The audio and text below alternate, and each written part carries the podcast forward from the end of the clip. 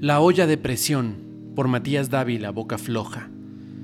El bote en el que el COE navega a la deriva está empezando a hacer aguas.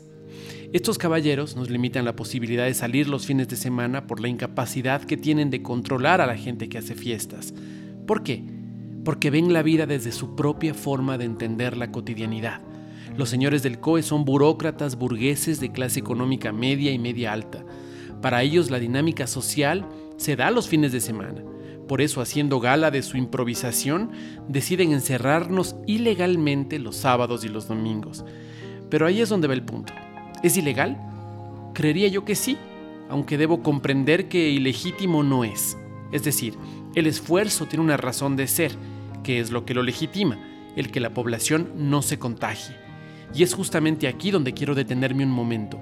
Estamos viviendo una situación atípica Nadie nos formó para esto. Por eso es momento de ver las experiencias del resto del mundo para empezar a validar nuestros modelos. Si es legal que nos confinen, entonces otros esfuerzos que no se están tomando responsablemente deberían ser legales también. Y voy a explicarme por partes. Estamos claros en que mientras más cerca estamos de una persona infectada, más probabilidades hay de que esta persona nos contagie. Estamos claros también en que no todos los portadores del virus tienen síntomas evidentes y eso es precisamente lo que hace imposible prever quién es potencialmente peligroso. De eso estamos claros. Entonces con estas premisas voy a empezar a hacer conjeturas.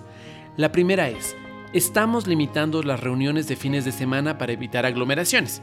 Entiéndase 10 personas en una casa.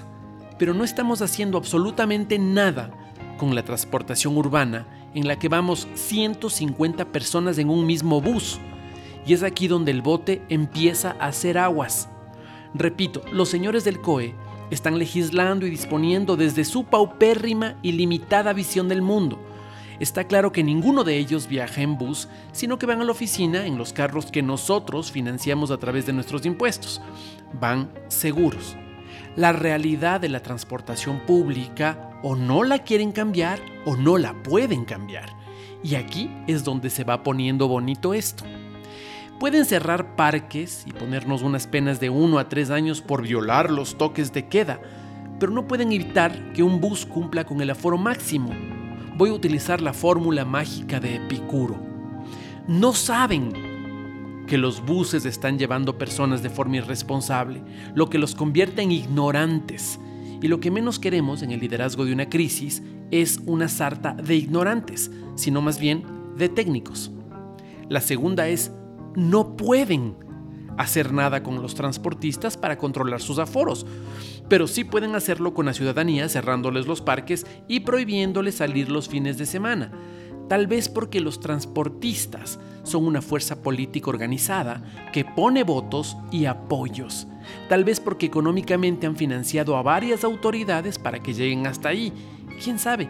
Pero tener gente que se deba a un gremio en particular, un gremio que nos está poniendo en riesgo de muerte, no es lo que queremos en esta crisis tampoco. El postulado final sería, no saben y no pueden en cuyo caso deberíamos tener gente que esté formada para esto, porque no hablamos de un canal de riego, ni de sembrar árboles en un terreno baldío, estamos hablando de la vida de los ecuatorianos. Pero, ¿qué pasa si me declaro en desobediencia civil, por ejemplo?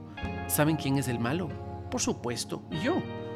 Encerrarnos los fines de semana no nos afecta a quienes tenemos trabajos fijos, pero a nuestros conciudadanos, a nuestros hermanos, a nuestros tíos, a nuestros parientes que en estos días ganan dinero para la semana, es matarles.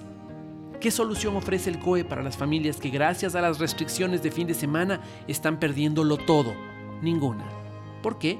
Simplemente porque ellos entienden el mundo desde una visión miope, donde todos tenemos sueldos fijos, seguro social y carro en el garaje.